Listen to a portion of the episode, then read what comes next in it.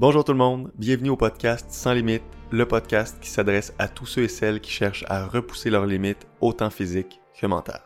Aujourd'hui, j'ai l'immense plaisir de parler avec Nicolas de Paoli. Nico a toujours été un passionné de sport.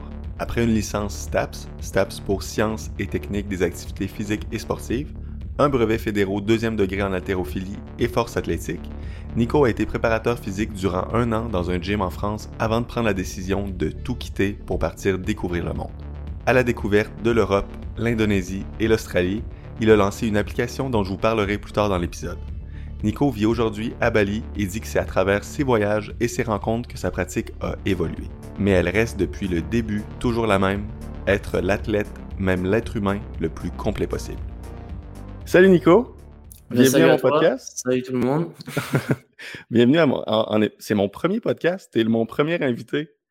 Mais je suis très honoré. Merci ben, à toi en tout cas pour l'invitation. Ça me fait super plaisir d'être là et de pouvoir parler avec toi. Ah ben, je suis très content de t'avoir. C'est drôle parce que quand je t'ai découvert, ça fait quand même longtemps, je pense. Ça fait, je sais pas, un an ou deux. Et quand je t'ai découvert, t'étais en France dans ton garage. Moi, des vidéos que je voyais de toi, c'était dans ton garage, tu avais un gym, une maison, tu avais fait ton mm-hmm. gym dans ton garage et c'était avant que tu te situes à Bali parce que là, présentement, tu es à Bali. Et quand je t'ai découvert, tu t'entraînais là, dans ton garage et euh, là, tu as voyagé beaucoup par la suite. Et la question que je voulais te poser, c'est, tu dis souvent dans tes publications, euh, si vous voulez du changement, vous devez commencer par changer vous-même. Et je me posais la question, c'était quoi le changement que tu voulais dans ta vie quand euh, tu as tout vendu puis que tu es parti voyager euh, un peu partout dans le monde? Ah, c'est une, très bonne question. Euh, c'est une question très compliquée à répondre, mais parce que c'est pas encore même clair, on va dire, dans ma tête. Mais ouais, j'étais à j'étais à Montpellier et j'avais ce projet de vraiment créer ma salle. J'avais vraiment envie d'avoir cet endroit où je puisse m'entraîner, être vraiment focus à 100%. Et c'était on va dire, une sorte de petit rêve dans ma tête de vraiment avoir cette, euh, cette salle, quoi. Donc, ça m'a pris un peu de temps. Et euh, j'avais trouvé cette maison euh, à Albi avec un, grand garage qui m'avait fait rêver, là, avec la vue sur les champs, etc. Donc, génial. Cette, cette, salle, ouais, franchement, j'ai, j'avais tout calculé pour optimiser tous les espaces, etc. Donc, je m'étais vraiment régalé à la faire. Et puis, et puis c'est comme tout, c'est je suis un éternel insatisfait, quoi. Je veux dire, quand tu arrives à atteindre quelque chose, au moment où tu l'atteins, quoi, tu penses déjà à la suivante. Et je suis, je suis beaucoup comme ça, quoi. Et, euh, et, je le sais, donc ça, ça me, on va dire, ça me pénalise pas. Je me sens pas coupable de, mm. je veux dire, de, de passer à autre chose vite. Mais euh, donc j'ai créé, j'ai fait cette salle et je me suis entraîné pendant. Franchement, un... je l'ai même pas gardé, même pas un an, je crois. Je l'ai gardé. Euh, et ça fait combien de temps ça, ce, ce garage-là? Genre, j'ai dit deux ans, mais ça fait combien de temps? C'était, je crois, il y a, j'étais il y a deux ans et trois ans, deux ans et demi, peut-être quelque chose comme ça. Je l'ai gardé pendant environ six mois, je pense. Ah oui, ça a été rapide, là. T'es parti. Ça a été rapide. Mais euh, ouais, en fait, je me suis vraiment régalé, quoi. Pendant six mois, j'ai vraiment, vraiment kiffé ça, tu vois, avoir, euh, avoir mon home gym, etc. Ah, ça me faisait euh, rêver, moi aussi, là. Je regardais ton gym, je voyais comme tout ça, puis après, t'avais écrit tout vendu. Je disais, quoi? Qu'est-ce qu'il fait là? ouais, c'est ça, c'est que, ouais, bah, j'ai fait ça. J'avais mon van aussi à l'époque. Uh-huh. Donc, euh, je bougeais un petit peu euh, juste en Europe, quoi. J'étais allé au Portugal, etc. Et, euh, et j'ai senti direct que, voilà, ben là, j'avais, j'avais atteint un stade, voilà, où j'avais ma maison, j'étais bien installé, j'avais mon home gym, j'avais tout ce qu'il me fallait. Uh-huh. J'étais super bien. Mais du coup, maintenant, il fallait que ça change, quoi. Il fallait, j'avais envie d'autre chose, quoi. Donc, au bout de, de ce moment-là, la seule chose que j'avais envie, justement, c'est de partir voyager et d'avoir rien du tout, quoi. Vraiment de, je voulais plus avoir de, de, fin de, de location là en France tu sais tu enfin toutes les assurances etc et tout, mm. tu payes plein de choses euh, t'es un peu euh, t'es un peu enfermé quoi. Tu dois vraiment mm-hmm. rester là tu dois pas trop bouger. Et j'aimais pas cette situation. Du coup euh, ben, j'ai décidé juste de tout vendre. Euh, j'ai vendu mon van aussi. Je l'ai vendu un peu après parce que je suis parti en, en Grèce à ce moment-là avec euh, avec un ami. On est parti de la France on a fait l'Italie Slovénie, Croatie jusqu'en jusqu'en Grèce. Et et que je me souvienne bien l'ordre. Et je crois que c'était juste après ça où je suis où je suis parti à Bali en fait faire juste mon camp d'entraînement. C'est à Nirvana. Ok ouais, c'est la première fois que tu avais été à Bali. Ok ouais. ouais. Voilà. En gros, c'était vraiment, je suis allé à Bali vraiment par hasard quoi. C'est vraiment parce que j'ai vu qu'il y avait ce camp d'entraînement Et euh, j'étais absolument pas du tout intéressé d'aller à Bali spécialement. C'était vraiment pour le camp. C'était une invitation que tu avais eue ou c'était euh, tu voulais assister à un workshop? C'était ouais, il y avait un workshop. En gros, c'était une semaine d'entraînement. Et il y avait il y avait vraiment des gars que je trouvais super inspirants. Il y avait Devin. Mm Surtout, c'était principalement pour Devin que je voulais y aller parce que j'adorais ça. Ouais, Devin Kelly. Sa mentalité, sa philosophie d'entraînement, etc., qui matchait énormément avec la mienne. Et, euh, et puis, euh, pour le même prix, quoi, en gros, on va dire, il y avait euh, Simon Ster, Daniel, euh, Daniel et euh, je me souviens plus le nom de. C'est la copine à Andriy Bodarenko. Euh, oui, elle fait beaucoup de. Ouais, de la ouais, ouais, ouais. Qui est au Cirque du Soleil, etc. Donc, très intéressant aussi. Et euh, donc, il y avait ce workshop d'une semaine, et puis j'hésitais, puis je me suis dit, allez, j'y vais, quoi. Et puis, je me suis pris, vu que le visa, c'était un mois gratuit à Bali, quand t'arrivais. Mm c'était à l'époque, maintenant ça marche plus comme ça. Mais euh, tu avais le premier mois gratuit, quoi. Du coup, j'ai pris un mois, euh, même si l'entraînement c'est qu'une semaine, et je me suis dit, je vais visiter un peu euh, Bali, quoi. Je vais me faire une petite vacance euh, là-bas. Et, et au final, je me suis retrouvé à faire vraiment un mois dans la salle, quoi. J'ai pas bougé de la salle pendant, pendant un mois. Je me suis entraîné là-bas parce qu'il y avait une atmosphère incroyable, quoi. Il y avait beaucoup de gens qui s'entraînaient très sérieusement, des très bonnes vibes. Donc, donc je me suis retrouvé à Bali. Et puis, euh, du coup, je suis rentré après mon mois. Et puis là, c'était clair dans ma tête qu'il fallait que je revienne à Bali, que c'était là qu'il fallait que je sois, quoi. T'as eu la piqûre. Euh, donc là, vraiment, ouais, c'est à partir de ce moment-là où j'ai vraiment euh, tout expédié, quoi. J'ai vraiment tout vendu très vite. En un mois, la salle était vendue, mon van était vendu, j'avais stoppé la location, j'avais tout arrêté. Et puis, et puis, je suis retourné à Bali. et puis, après, j'ai j'ai euh, toujours eu en fait ce petit euh, côté où je voulais voyager, je voulais bouger, euh, même si j'étais à Bali. C'est pour ça que je, je, voulais partir en fait aux Philippines avec un ami que j'avais croisé à Bali. Et on s'est retrouvé au final avec la situation du corona à être mmh. bloqué le jour d'avant. Et on a dû changer le, le trajet. On est parti en Australie du coup. Et vraiment un jour avant, quoi, Manille était, était en, en lockdown, donc on n'a pas pu prendre l'avion. Donc on a pris un, vraiment un trajet la veille à Perth. Et euh, c'est là qu'on a été bloqué à Perth pendant un moment. Du coup, je suis resté en Australie pendant huit mois. Et, euh, et après l'Australie, je suis revenu à Bali. Et pendant que tu étais en Australie, euh, c'était pas supposé. Le, plan, c'était que tu sois déjà à Bali quand tu étais en Australie. À cause du corona, à cause de, de la COVID, tu étais en Australie, voilà. c'est ça? En fait, on s'était juste dit qu'on était à Bali, on voulait se prendre un mois, on voulait aller aux Philippines, on voulait euh, bouger un peu plus. Et justement, vraiment, on s'était beaucoup, beaucoup entraîné. C'était à l'époque où on avait pris du poids aussi. Hmm. Euh, on s'entraînait vraiment à la salle beaucoup. Euh, euh, ouais, salle beaucoup plus bodybuilding, etc. Et on voulait couper un peu de ça, on était fatigué, quoi. On voulait vraiment se prendre une paire d'anneaux et puis aller aux hmm. Philippines, s'amuser, quoi. Et puis se régaler avec beaucoup plus de poids de corps, quoi. Et, et au final, ouais, on est, on est arrivé en Australie. Et là, bloqué, mais c'est vraiment pas bloqué. Euh... Enfin, je l'ai absolument pas subi, quoi. Ça a été une super expérience pour nous. Parce qu'on a, du coup, on a acheté un van là-bas. Et puis, on a, on a voyagé pendant le, que tout était en lockdown. On a voyagé mhm. sur la, sur la côte ouest en van. Avec juste euh, notre paire d'anneaux. Et on avait une barre et des poids qu'on avait loués. donc, euh, donc c'était, euh, au final, c'était un peu le plan qu'on avait en Philippines. On l'a fait en Australie, quoi. Pour plus longtemps parce que du coup, on n'a pas pu revenir à cause des frontières, etc. Et puis, euh, et puis voilà. Après, retour à Bali, là, depuis, euh, depuis 4 mois maintenant. Mhm. Et, puis, et puis voilà. C'est drôle parce que c'était les, les deux opposés. Tu avais à ton gym, tu avais plein d'équipements, tout ça. Puis en regardant ton gym, en regardant tes vidéos, ça faisait rêver. Mais à l'opposé, quand on regardait aussi tes voyages, puis on regardait aussi juste tes anneaux, ta barre que tu mettais aussi dans ta vanne, euh, que tu faisais juste sortir dans le sable, t'entraîner. Les deux faisaient autant rêver, mais c'était des opposés complets à quel point c'était deux, euh, deux choses complètement différentes. C'est vraiment. Euh, donc, c'était vraiment ça. Quand tu étais dans ta maison, tu t'es dit maintenant que j'ai tout ça, je veux complètement changer. Puis c'est ça qui t'a poussé à, à partir. C'est ça, ben ouais. Justement, j'aime pas m'enfermer dans des situations. Souvent, on a des situations où voilà, c'est on, a on a fait ce qu'on voulait mmh. et du coup c'est comme si on se sentait coupable de vouloir autre chose maintenant.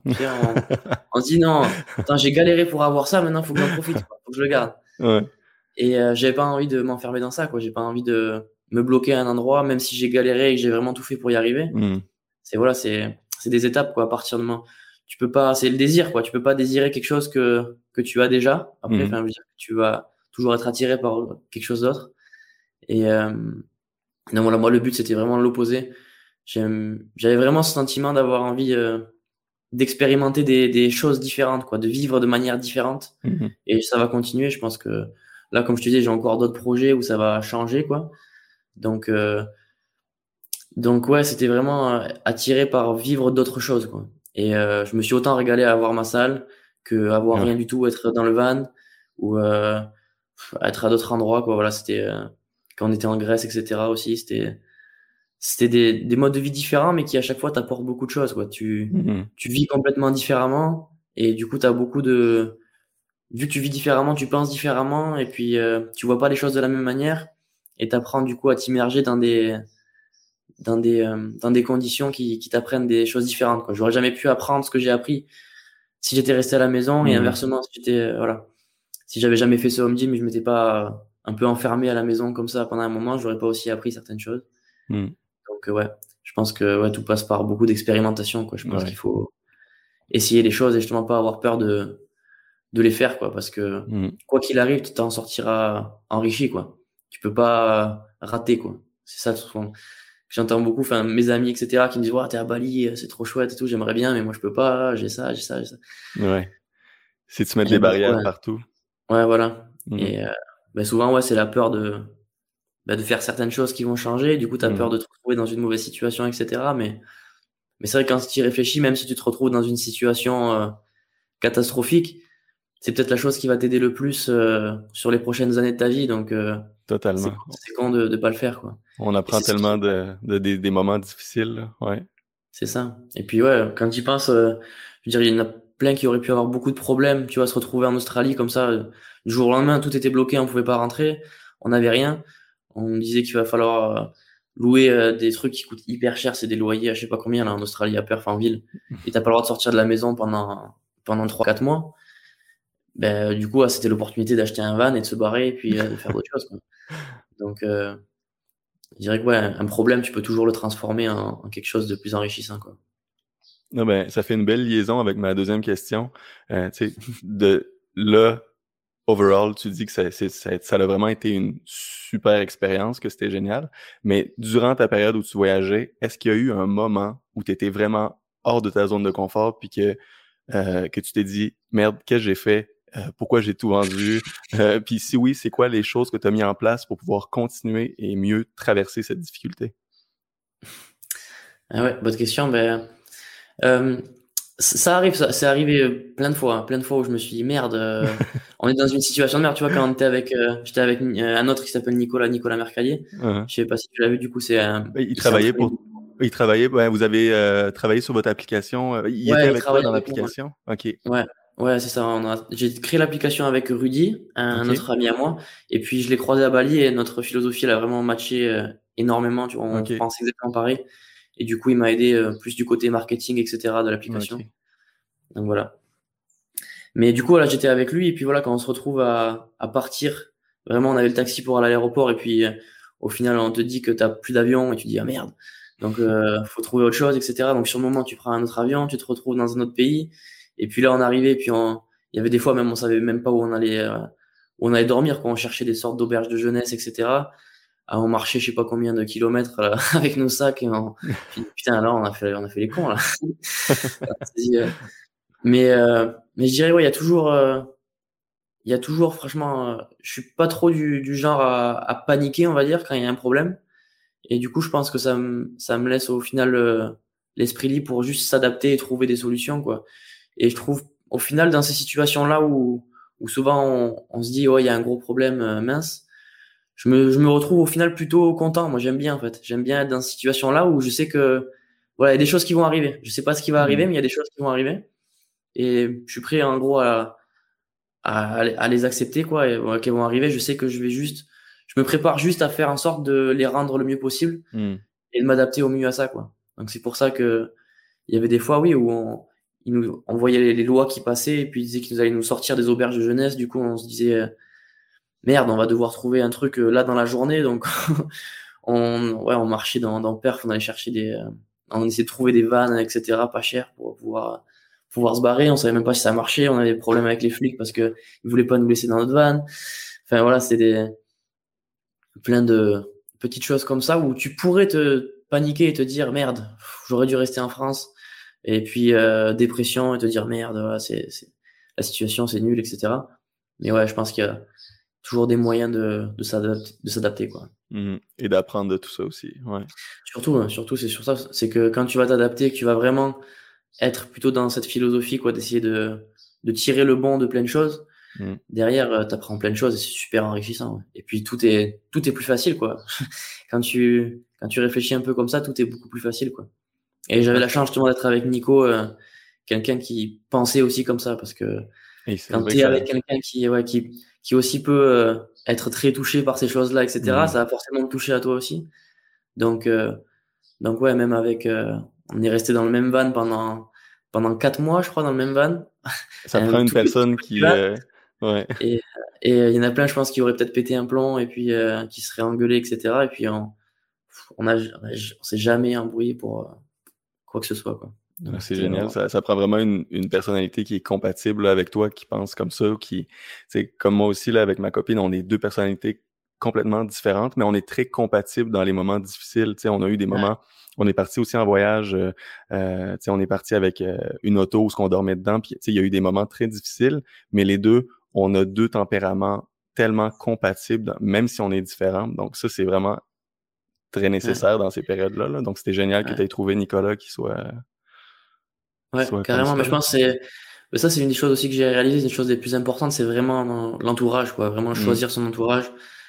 Vraiment autoriser que des personnes qui sont, qui sont vraiment inspirantes pour toi, qui correspondent vraiment à ce que tu fais et qui vont t'aider sur, euh, sur ce que tu vas faire, quoi. Mmh. Et, euh, et ça, c'est, je pense, euh, un truc très, très important, quoi. C'est pareil. Les seuls, les, tous les, les amis que j'ai, c'est des gens avec qui je peux voyager, Rudy, ouais, je suis parti pareil en Grèce avec lui pendant, pendant plusieurs mois. Je veux dire, il n'y a jamais eu de problème. Tu vois vraiment comment tu t'entends et comment les relations évoluent. Je trouve quand vraiment tu vis avec eux euh, très proche. Et un van, c'est vraiment, c'est génial, quoi, parce qu'en même temps, il y a toute l'aventure, etc. Il y a beaucoup d'émotions, il y a beaucoup de choses. Et en même temps, tu es très proche aussi. Et, euh, et c'est super intéressant de, de travailler les relations comme ça aussi. Mm. C'est super intéressant. Ah ben génial. Là, on va, euh, aller plus dans des questions un peu plus ta pratique euh, pour tes entraînements, tout ça.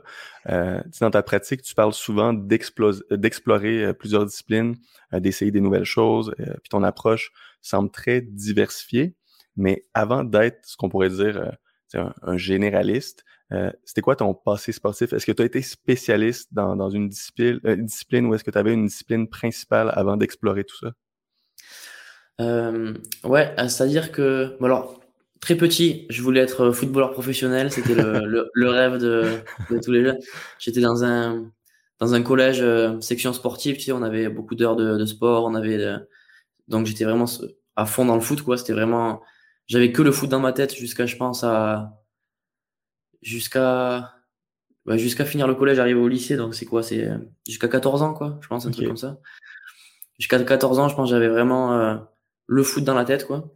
Et puis après, justement, quand j'ai déconnecté du foot, je me suis tourné vers d'autres disciplines, en fait. Et, euh, et, en fait, je sais pas du coup si j'ai été un, si j'ai été polyvalent à partir de ce moment-là ou si j'ai été, euh, où j'étais, où j'ai été spécifique à plein de choses, en fait. Mm-hmm. C'est-à-dire que à chaque fois, j'ai eu des périodes de un an environ où je vivais pour le sport, quoi. Donc ça veut dire que vraiment, je me, chaque fois, je me mettais à fond dedans.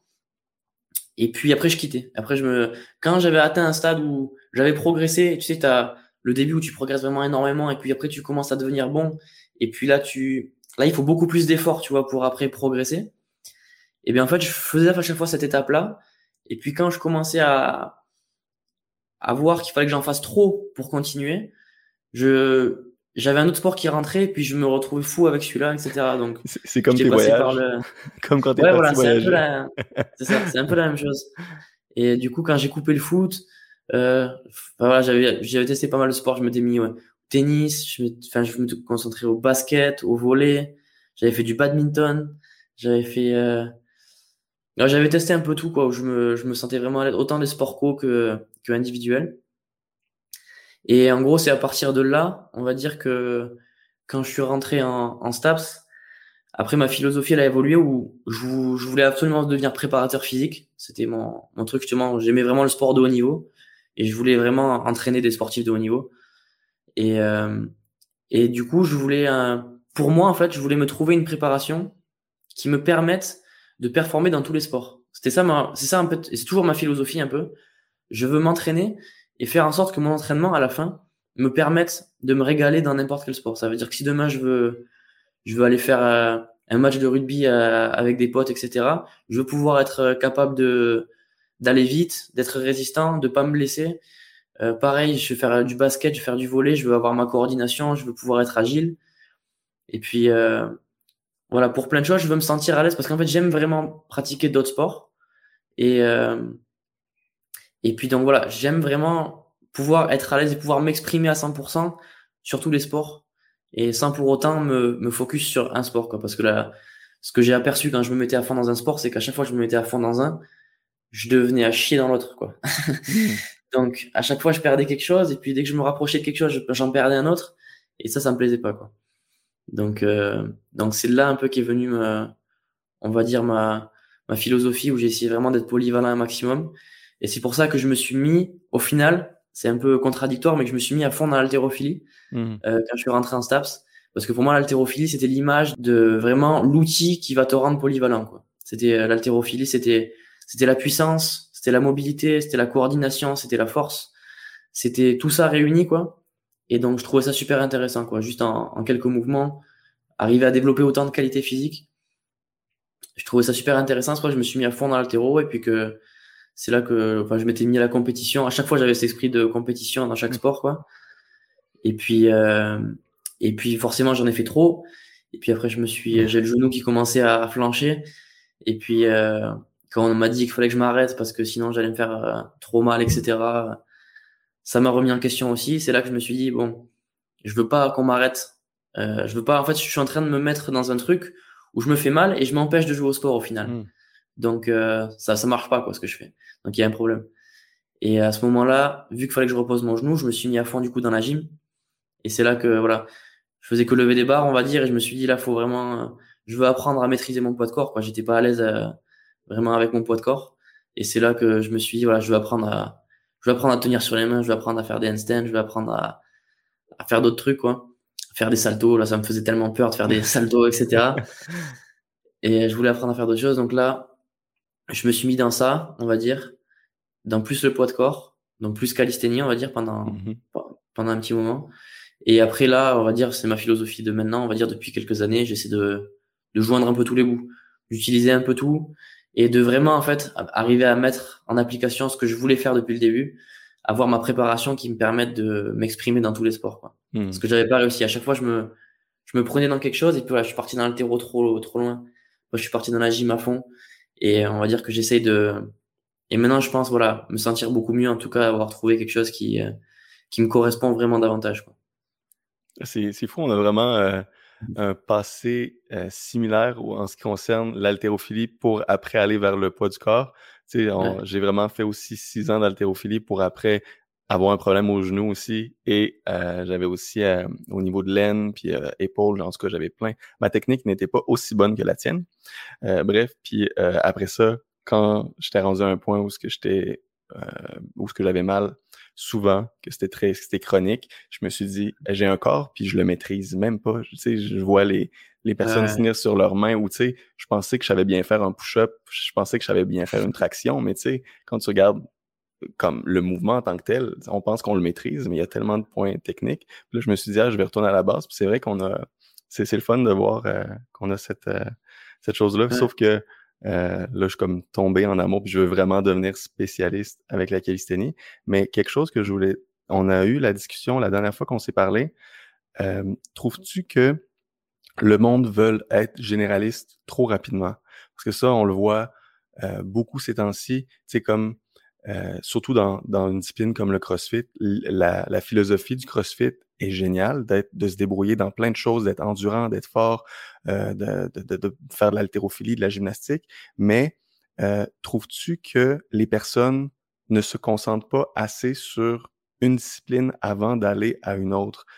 Trouves-tu que c'est comme euh, l'analogie qu'on s'était dit là, à vouloir apprendre six langues en même temps au lieu de vouloir apprendre une durant une certaine période pour ensuite se consacrer à une autre? Trouves-tu que. Ouais, ouais, ouais ben ça c'est ouais, carrément, c'est euh, c'est la, la, grosse question de mes entraînements, quoi. C'est sur ça que ça se base, quoi. C'est c'est que à la fois c'est un peu contradictoire de se dire de, de se mettre à fond dans quelque chose et de, on va dire, de délaisser le reste. Mmh Mais c'est pas vraiment justement délaisser le reste, c'est vraiment arriver à, pour moi, à créer des fondations, créer des, des blocs, des piliers, tu vois, qui vont, qui vont t'aider tout le long de ta vie, quoi. Et pour moi, es, pour moi, dans l'optique de devenir polyvalent, dans l'optique de devenir quelqu'un de, de très polyvalent, je vais pas lui dire de s'entraîner comme je m'entraîne moi maintenant, parce que ça aurait pas de sens, quoi. Ça aurait pas de sens de, de faire un peu d'haltérophilie à certains mmh moments, combiner avec euh, la gymnastique, avec des, des, figures, on va dire, qui sont un peu plus avancées. Euh, trop de choses qui rentrent en jeu, tu vas apprendre trop de choses et c'est burn Voilà, c'est comme tu dis, apprendre six langues en même temps, ça, ça a peu d'intérêt ou plutôt que se focaliser vraiment sur une langue.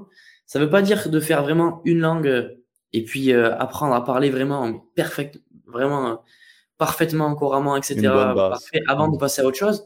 Ça veut juste dire créer une fondation solide, créer quelque chose qui va rester en toi, où tu vas avoir des acquis.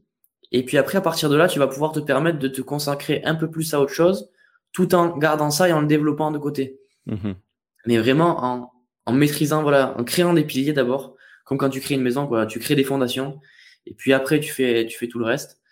Et on commence pas, en gros, voilà, on commence pas la toiture directement sans, sans faire euh, avoir des bons piliers, quoi. Mhm. Et, euh, et ça, je pense que c'est quelque chose, comme tu dis dans le CrossFit ou quoi, qui euh, peut-être qui manque un peu, mais je pense que ça, ça arrive, ça arrive de plus en plus quand même.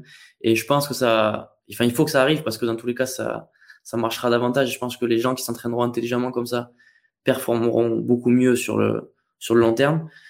Comme tu vois, comme on disait justement Matt Fraser, etc., qui sont des anciens eh haltérophiles, etc. C'est, euh, c'est pas des, c'est pas des crossfitters de base. C'est ça que je veux dire, c'est que c'est pas, mmh. pour moi, on commence pas le crossfit en faisant du, du crossfit. C'est euh, ce qu'on disait. Comme je disais là que je suis beaucoup sur les arts martiaux en ce moment, où j'essaie justement d'apprendre d'autres choses et que du coup j'étais beaucoup intéressé au MMA et que je te dis, tu t'entraînes pas à faire du MMA en faisant du MMA directement. Mhm. c'est un mix de plusieurs arts martiaux. Tu vas d'abord essayer de te focaliser sur un, sur certains aspects. Voilà, plus kickboxing, c'est un plus au sol, etc. Et puis à la fin, l'objectif, c'est de, d'assembler tous les bouts. Mais si tu veux tout faire tout en même temps, ça marche, ça marche pas. Mhm. Ça, ça marche pas. Ça prend trop de temps et euh, c'est pas rentable, quoi. C'est, c'est moins intéressant.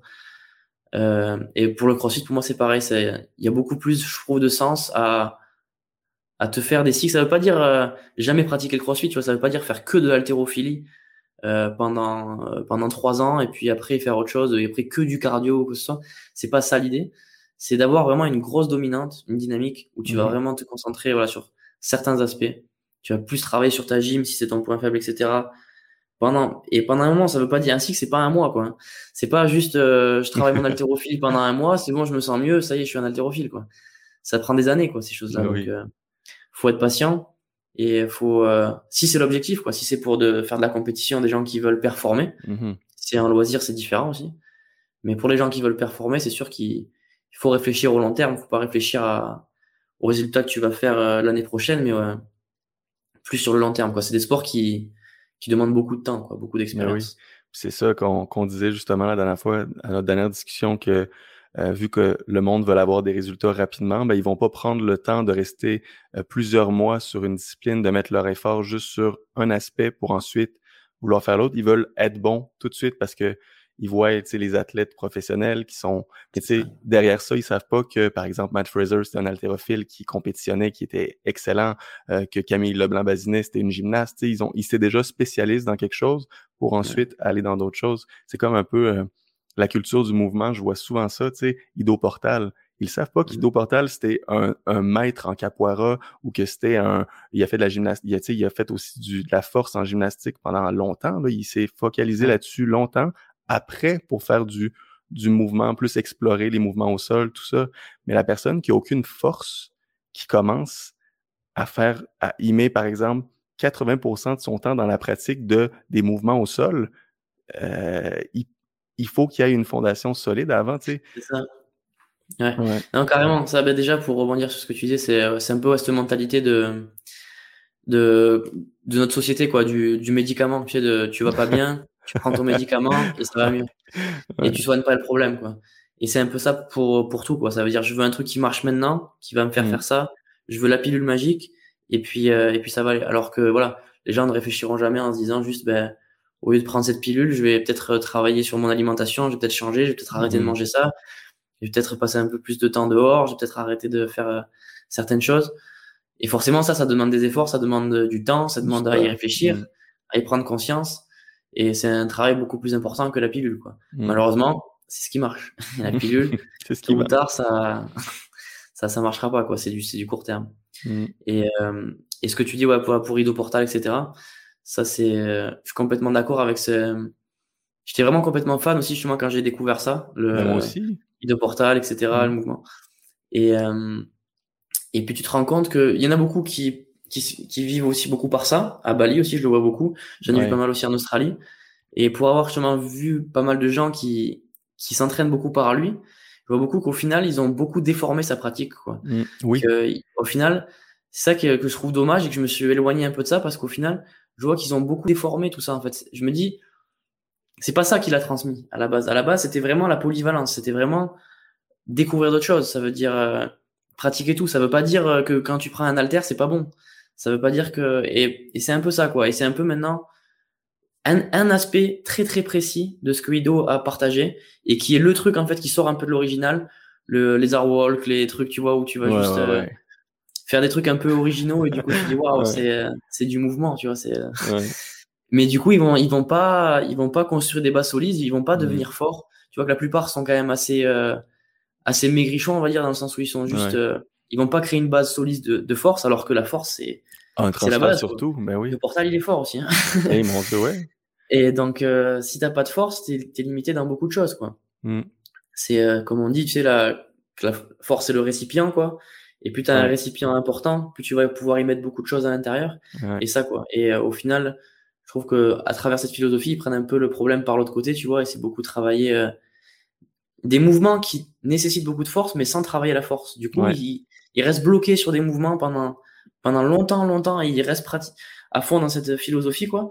Au final, il progresse très peu sur le, sur le long terme, quoi, alors que. Tu l'as vraiment bien dit. Tu l'as vraiment bien dit. C'est pas la philosophie en tant que telle, c'est ce que le monde en fond, comme ceux, les, les fervents, euh, euh, pas croyants, là, mais les fervents disciples de Charles Poliquin, tu sais, il dit des choses, mais ils, ils viennent comme l'appliquer à, à 200% puis faire, tu sais, c'est tout blanc ou noir. Là. Ils vont faire des, tu sais, c'est la même chose pour Ido Portal. Euh, j'ai rencontré un gars qui c'était son élève à, en Allemagne quand j'avais été en Allemagne. Et c'est drôle parce qu'on avait fait un jeu comme de, euh, un jeu d'équilibre, tu sais, les jeux qu'Ido Portal aime faire. Et euh, finalement, je l'avais battu sans jamais avoir pratiqué. Mais tu sais, au début, il me jugeait, il me regardait de haut parce qu'il disait que j'étais un spécialiste. Il disait, ah, t'es un spécialiste euh, dans la vie, euh, c'est la pire chose que tu peux faire pour être généraliste. Mais finalement, euh, dans ces mouvements, c'était des mouvements sur une jambe qu'il fallait comme descendre en 6 squat ou des choses comme ça. Mais je l'ai battu à son propre jeu, puis ça, c'est là que j'ai réalisé que la force va avoir un transfert sur tout. Certaines choses vont avoir tellement d'impact. Et si ces personnes-là se concentraient sur la force au début, après, tu sais, si tu regardes Ido Portal, des chin-ups à un bras, euh, des handstand push-ups, des mouvements incroyables, ça lui, il a une force incroyable. Puis là, maintenant, il peut le transférer dans toutes ces autres choses. C'est comme tu as dit, il voit à l'envers. Ça, c'est vraiment incroyable. Ça, ouais, mm. ça carrément, ça je l'ai vu et beaucoup. Et puis justement, c'est c'est un peu dommage, du coup, tu vois, que les, du coup, des gens, tu vois, jugent comme ça un peu, tu vois, te disent, ah non, toi, t'es, tu fais pas comme ça, etc. spécialiste. Voilà, c'est ça. Alors qu'au final, tu vois, c'est ça. Moi, quand j'étais en Australie, c'était une salle où ils s'entraînaient vraiment beaucoup comme ça. C'était vraiment beaucoup mm. par, par les deux portails, c'était la culture du mouvement. Et qui te regarde vraiment de travers quand tu fais des, quand tu fais des dips lourds ou quand tu vas, quand tu vas faire, quand tu vas faire, quand tu vas te faire une fin de session où je m'envoyais, je m'envoyais curl, triceps, etc. pour, euh, voilà. Et du coup, ils te regardent bizarrement en disant voilà, enfin, lui c'est un bodybuilder, lui c'est un, etc. Et après, forcément, ouais, tu vois, et, et je les vois qui galèrent à passer leur temps sur leurs mains, etc. à faire, à vouloir faire un stand push-up ils n'arrivent pas à sortir un stand push-up. Hmm. Alors, je veux dire, moi, un stand push-up, euh, je veux dire, je vais, je vais le faire super facilement juste parce que j'ai travaillé ça, justement. J'ai travaillé mes triceps, j'ai travaillé, etc. Et juste avec un peu d'équilibre, ça passe tout seul après. Et hmm. euh, pareil pour les tractions à bras, etc. Tu vois qu'ils vont, ils vont jamais faire de, de, traction lestée ou quoi que ce soit, tu vois, parce que c'est pas bien d'utiliser des, des, charges ou quoi, c'est pas, c'est pas mmh. ton poids de corps, etc. Et au final, tu vois qu'ils vont faire mille variantes, mais ils vont vraiment avoir du mal à progresser, alors que on a plein d'outils, autant tous les ah utiliser, quoi. Euh, ça sert à rien de se limiter. Et puis, euh, et puis ouais, c'est un peu de, ça fait partie du jeu, quoi. Ça fait partie du jeu que quand quelque chose devient très connu, tu vas forcément, euh, forcément des gens qui vont en abuser, quoi, qui vont se mmh. servir de cette image-là et qui vont dénaturer le truc. C'est comme le CrossFit, il y en a beaucoup qui ont, où il y a une mauvaise euh, réputation, on va dire, du CrossFit. Il y a beaucoup qui disent ouais, le CrossFitter, ils font n'importe quoi, etc. Mais je veux dire, l'idée de base du CrossFit, moi, elle me plaît totalement, quoi. Moi, je, ah j'étais ah oui. j'étais à fond au début, moi, quand j'ai commencé à comprendre ça, là, quand j'étais, euh, même c'était un peu avant Staps, où je commençais à entendre parler du CrossFit, je me disais, waouh, c'est, c'est, génial, ça, c'est ce que, c'est ce qu'il faut que je fasse, quoi. La philosophie. Et, ouais, c'est ça, c'est être polyvalent, arriver à faire. La philosophie, elle est géniale, tu vois, c'est maîtriser la gym, maîtriser l'haltérophilie, maîtriser ton, voilà, ton poids de corps, la course, tout. C'est, euh, moi, c'est tout ce qui me plaît.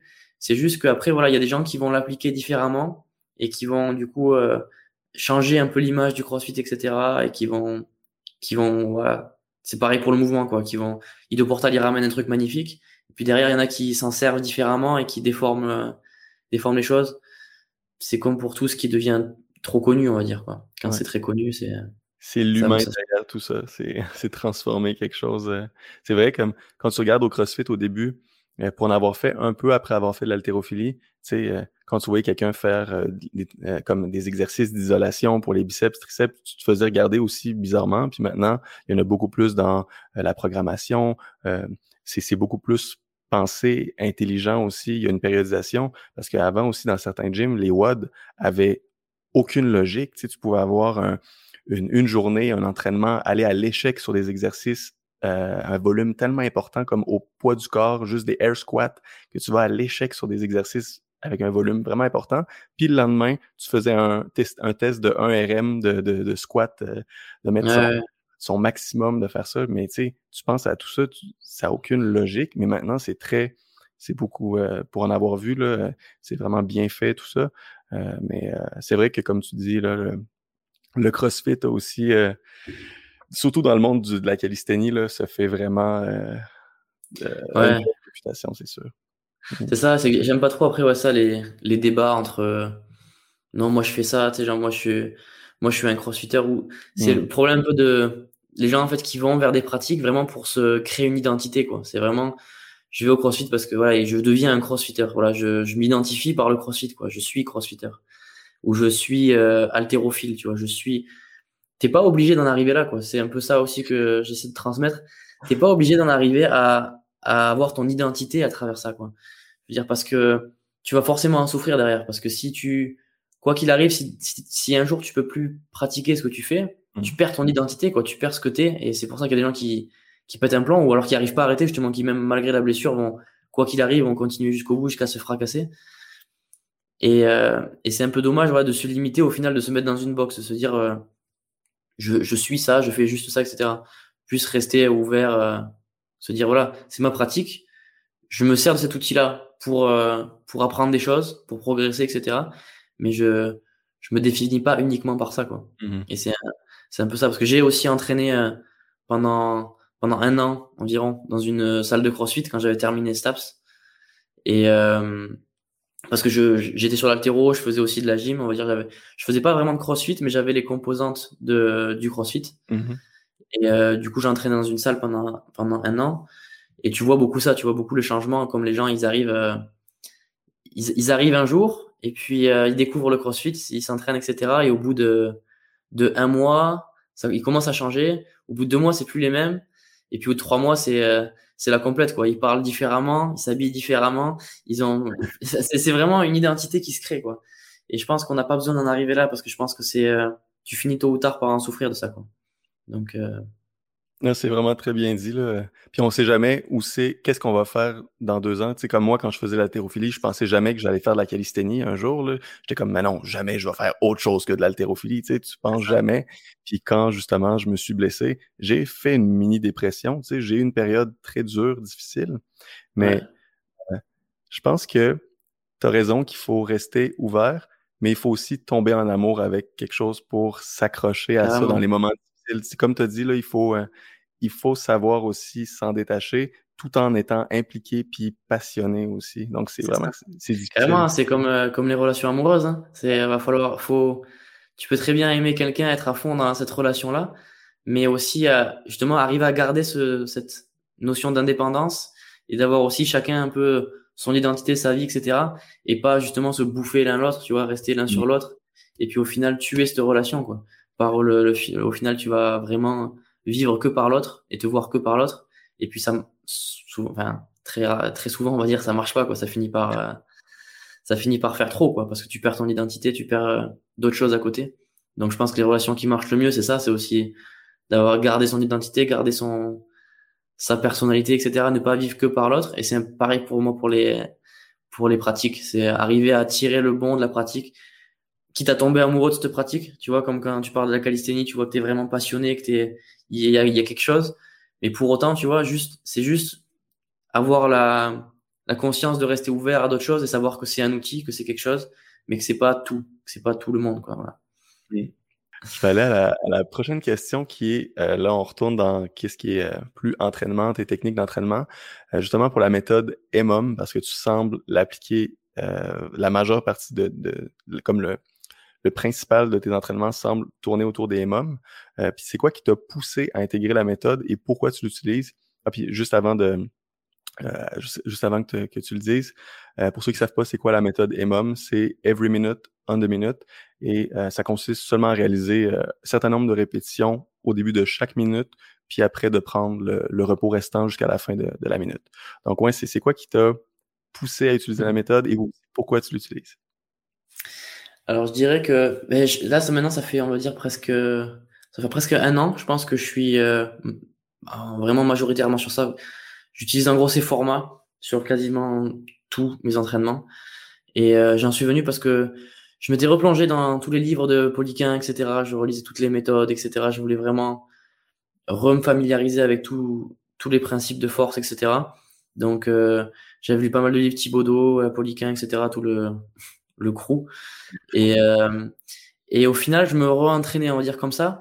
Et j'avais du mal, j'avais du mal à, à, à, vraiment sentir des, euh, des bons progrès, quoi. Et, euh, et j'ai vraiment essayé vraiment beaucoup de protocoles, beaucoup de choses. Et puis après, je suis tombé aussi sur ce sur T-Nation. Je pense qu'il y en a beaucoup qui doivent regarder les, articles là-dessus. Mais j'étais tombé sur un article de, de Dan John que j'aime beaucoup. J'aime beaucoup. J'ai lu quelques livres aussi. J'aime beaucoup sa philosophie d'entraînement, etc. Et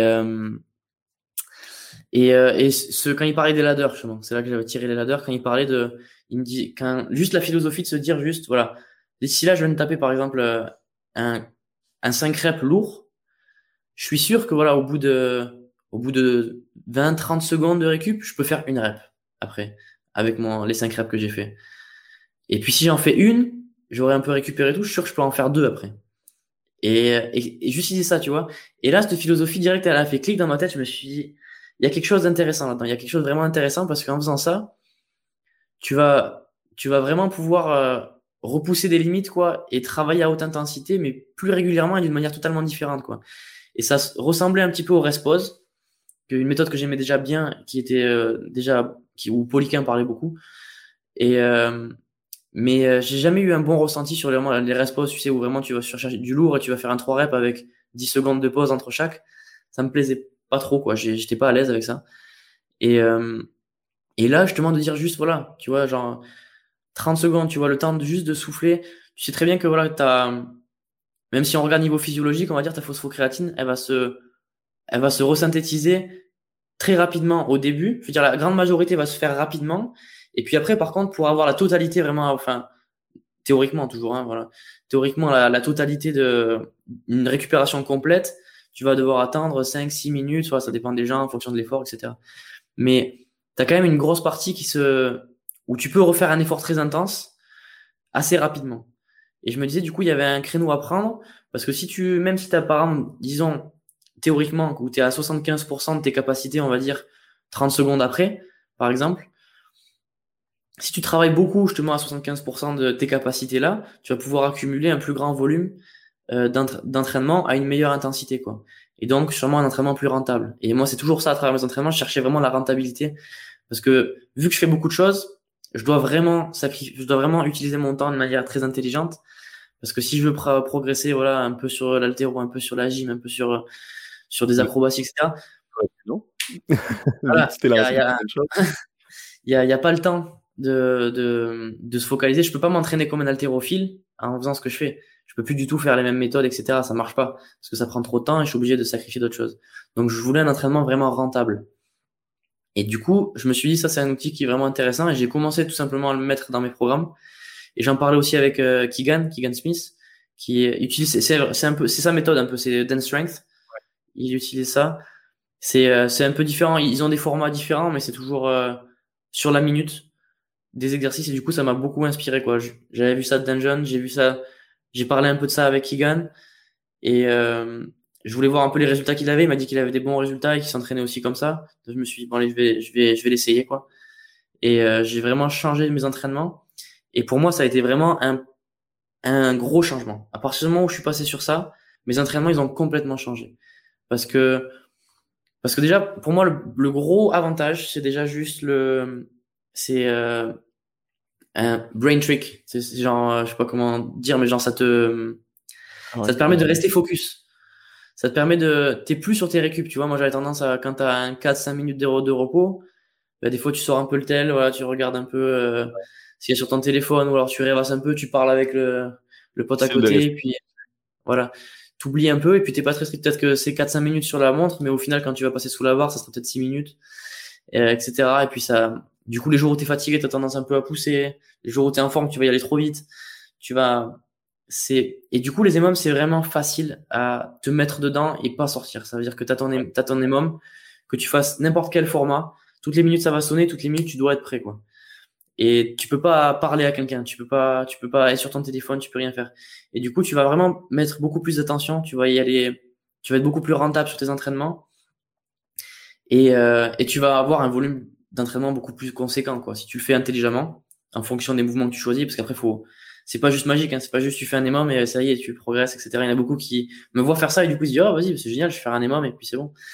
Mais après faut voilà, faut l'organiser intelligemment, faut choisir les bons mouvements, faut savoir à quelle intensité travailler, comment, les tempos, l'intention que tu vas mettre sur chaque mouvement. Est-ce que j'essaie vraiment de mettre de la vitesse sur celle-là? Est-ce que j'essaie de faire des choses différentes? Mais du coup, voilà, tu vas pouvoir en gros, c'est simplement, je dirais, un outil qui te permet de te concentrer et de quantifier ton, travail vraiment facilement, quoi. Et ça te permet de vraiment tout quantifier. Moi, j'aime bien noter, j'aime bien avoir euh, un résultat. Tu vois, tu sais, à la fin, je sais que j'ai fait un total de 30 reps à tel poids ce jour-là. Et je sais que le jour d'après, si je fais juste 31 reps à ce poids-là, c'est mieux qu'avant. Et, et tu peux facilement faire des progressions comme ça. Tu vois, rajouter un kilo et refaire le même volume. Rajouter un peu de volume en gardant la même charge quelque temps. Et puis après, changer l'intensité, etc. C'est super facilement, euh, tu peux facilement jouer avec, quoi. Et puis tu peux, tu peux aller plus loin si tu peux après changer les, les euh, même pas rester sur la minute, mais tu vas partir toutes les toutes les 50 secondes. Tu vois, auras enlevé un peu de repos ou tu vas partir euh, un peu plus. Voilà, tu peux vraiment, en gros, c'est vraiment pour moi un jouet sur lequel tu peux, t'as plein de variables que tu peux que tu peux toucher et que tu peux manipuler pour gérer tes progressions et ça te permet voilà d'avoir euh, vraiment un format, un tableau dans lequel tu vas t'entraîner et où tu vas avoir beaucoup de, de repères. Quoi. Hmm. Donc ça a vraiment énormément changé mes, euh, mon entraînement. Ouais, ben, ça m'a inspiré à l'essayer aussi en regardant euh, ce que tu faisais. Là. Même que je t'avais, on s'était écrit euh, justement sur Instagram par rapport à ça, là, vu que j'avais j'avais vu la, justement la formation de Keegan là-dessus, sa présentation sur cette méthode, ben, la méthode qu'il avait comme un peu modifié tout ça. Puis après, je t'avais justement demandé je t'en avais, euh, je t'en avais parlé un peu pour, euh, pour dire euh, justement que tu avais des très bons résultats, puis je voulais l'essayer. Puis j'ai eu de très bons résultats, avec, surtout avec des mouvements techniques comme le handstand push-up en équilibre et la, la, traction à un bras, là, que je le faisais avec le, système de poulie. Puis vu que, comme tu as dit, là, tu as tellement moins de choses à penser que ça t'enlève cette, tu sais, en anglais, c'est paralysis by analysis, la, la paralysie par analyse. Parce que mes handstand push-up, des fois, avant de me lancer dans ma série, je pensais tellement à plein de choses, tu sais, mon équilibre, mon kick-up pour me mettre en handstand. Euh, là, je pensais à tellement de choses que finalement, euh, je figeais un peu devant le mouvement. Euh, est-ce que j'ai pris assez de repos, blablabla. Là, tu penses à rien, tu as juste, OK, ma minute est finie, vite, je me lance. Et vu en plus que j'avais la chance de pratiquer tellement de fois mon entrée en équilibre, vu que tu fais 10, 10, minutes pour ton MOM, par exemple, tu pratiques 10 fois ton entrée en équilibre, euh, c'est incroyable le nombre de, de, fois que tu vas le pratiquer versus si tu as quatre séries de trois répétitions, mais tu vas l'avoir pratiqué quatre fois versus 10 fois, par exemple. Donc, c'est incroyable. C'est ça. Franchement, c'est ça. Pour moi, le, vraiment le plus intéressant, c'est vraiment qu'il s'applique surtout à la calisthénie, au travail poids de corps. Parce que je trouve ça super intéressant sur les exercices qui demandent beaucoup de technique, en fait, parce que tu vas, tu vas répéter, répéter, répéter, tu vas vraiment progresser en technique plus qu'en faisant des sets normaux, on va dire. Et tu vas pouvoir te, te concentrer et en fait, même si t'es pas frais à chaque fois, tu vas pouvoir juste, si tu choisis la bonne intensité, tu vas pouvoir répéter le mouvement, que ce soit dur, mais tu vas pouvoir continuer à le faire. C'est-à-dire que souvent sur un set push-up, quand tu vas faire des séries normales, on va dire, tu vas, tu vas partir sur, euh, sur des 4-5 reps. Et en fait, si tu vas arriver à faire deux, deux séries, quoi, et puis après, tu vas, tu vas être cramé, quoi, parce qu'il faut beaucoup de force pour le faire. Alors que si tu fais des départs réguliers, au final, ça va sembler super facile et tu vas arriver à faire le même volume en moins de temps, au final. Et, euh, et c'est là pour moi super intéressant. Tu vois des trucs comme des, euh, des, euh, des planches push-up, etc. Tu vois, c'est des trucs qui, qui demandent beaucoup de force et euh, qui demandent la technique, la position, etc. Où tu peux, tu peux pas vraiment trop en fait te rapprocher de l'échec. Et je trouve ça intéressant, c'est qu'en fait les émoms ils vont te, ils vont te tenir loin de l'échec. Parce que si tu veux tenir ton émom, tu vas devoir garder une marge parce qu'il va falloir répéter, répéter, répéter. Et souvent en fait l'émom il te permet de choisir la bonne intensité. Si tu arrives à faire tes émoms, il te permet de t'éviter de te cramer ce que tu fais souvent sur des séries classiques on va dire qu'un débutant va faire, il va forcément aller jusqu'à voir où il arrive plus, quoi. Et en fait, ça te permet de te tenir loin de ça. Et pour moi, ça permet de, du coup, moins te fatiguer. Tu vas pouvoir faire le même travail, voire plus de travail avec moins de fatigue parce que tu es, plus loin de l'échec. Et du coup, plus loin de l'échec aussi, c'est moins de, pour moi, c'est moins de, de risque de blessure dans le sens où tu as moins de fatigue accumulée et euh, tu vas sortir d'une séance, tu vas te sentir un peu frais et tu vas pas avoir, tu vois, euh, euh, par exemple, tu vas faire des, euh, que ce soit traction bras, ce que tu veux, tu vas pas avoir les biceps éclatés. et puis après, quand tu vas arriver sur des planches, tu, as l'impression que ton coude il va éclater parce que as ton biceps il est, il est fatigué de, de l'autre entraînement. Tu vas plus avoir faire un entraînement plus tranquille, meilleure récupération et derrière tu vas pouvoir t'entraîner au final plus. Et pour moi, sur le long terme, c'est vraiment le plus important ça. T'entraîner un peu moins, avec un meilleur volume sur une plus courte période et moins loin de, et moins proche de, de l'échec. Mm. Et pour moi, naturellement, en fait, ça te pousse à prendre des bonnes habitudes. Et ça, je trouve ça intéressant. Ouais. c'est, c'est vrai que l'intensité a une très grande importance. Là. j'avais vraiment, dans les débuts, pris une intensité trop élevée. Tu des fois, à ma neuvième, dixième, j'allais à l'échec. Donc, ça a été, mes progrès ont été beaucoup plus importants quand j'ai euh, réduit euh, l'intensité. Puis c'était, au fil des semaines après, c'est vraiment, la surcharge progressive est tellement facile à appliquer aussi. Tu sais, vu que ça sort complètement aussi de euh, ce que je faisais d'habitude, le, juste le, la, structure, euh, le temps de repos, euh, tout ça, c'était vraiment incroyable. Puis pour les mouvements techniques, là, c'est quelque chose que je vais continuer à appliquer. Là, puis c'est, c'est grâce à toi. Je pourrais dire que j'ai commencé à, faire ça là, à, avoir tes. ah, c'est bien si ça, peut, si ça peut inspirer les gens. J'ai vu qu'il y en a pas mal qui, qui utilisent ça. C'est c'est absolument pas à moi ou quoi que ce soit. C'est c'est un outil, je veux dire que, que qui est très, très intéressant à partager. Je suis très content qu'il y ait des gens qui puissent euh, s'en servir et progresser. C'est quelque chose que j'avais lu il y a quand même longtemps, mais que j'avais jamais osé essayer. Euh, c'est quelque chose que j'avais vu dans un article de Westside Barbell qui disait que Louis Simon euh, l'employait pour pour les deadlifts, employait la méthode EMOM pour les deadlifts, aussi des équipes d'haltérophilie pour leur arracher, puis que c'était quelque chose justement qui enlevait ça le, paralysis by analysis, de trop penser avant sa série. Euh, mais tu, m'as vraiment, à force de devoir le faire, je me suis dit, ah, je vais, je vais essayer à le faire, puis ça m'a poussé à, hmm. l'essayer. Non, ça c'est cool. Ouais. Et ouais, j'avais, j'avais vu euh, justement Louis Simmons qui, qui l'utilisait même de différentes manières, mais j'aimais beaucoup. Tu vois, j'avais mis une vidéo sur ma story il y a pas très longtemps où euh, on le voit parler justement où il disait que il disait que c'était le problème avec tous les tous les gens qui font de la force, etc. C'est qu'ils font, ils arrivent rien à faire en une heure. Quoi. En une heure, ils vont ils vont faire cinq séries et puis euh, il y a tellement de récup, etc. Ils, ils, ils foutent rien en fait. Et euh, ce qu'il disait justement parce que le mec le mec faisait avoir un complexe d'altéro, je sais pas ce qu'il faisait. Et euh, il posait la barre, il allait se récupérer, etc. il disait vas-y, là chaque minute, chaque minute tu repars. Il commençait à lui dire. Et il disait ça le problème, c'est que voilà, ils font ils font rien, ils s'assoient, ils font rien. Et du coup, il est, il est chambré, on va dire, un peu comme ça. Mais c'est ça que j'aime bien aussi, tu vois, c'est vraiment avoir une bonne densité d'entraînement.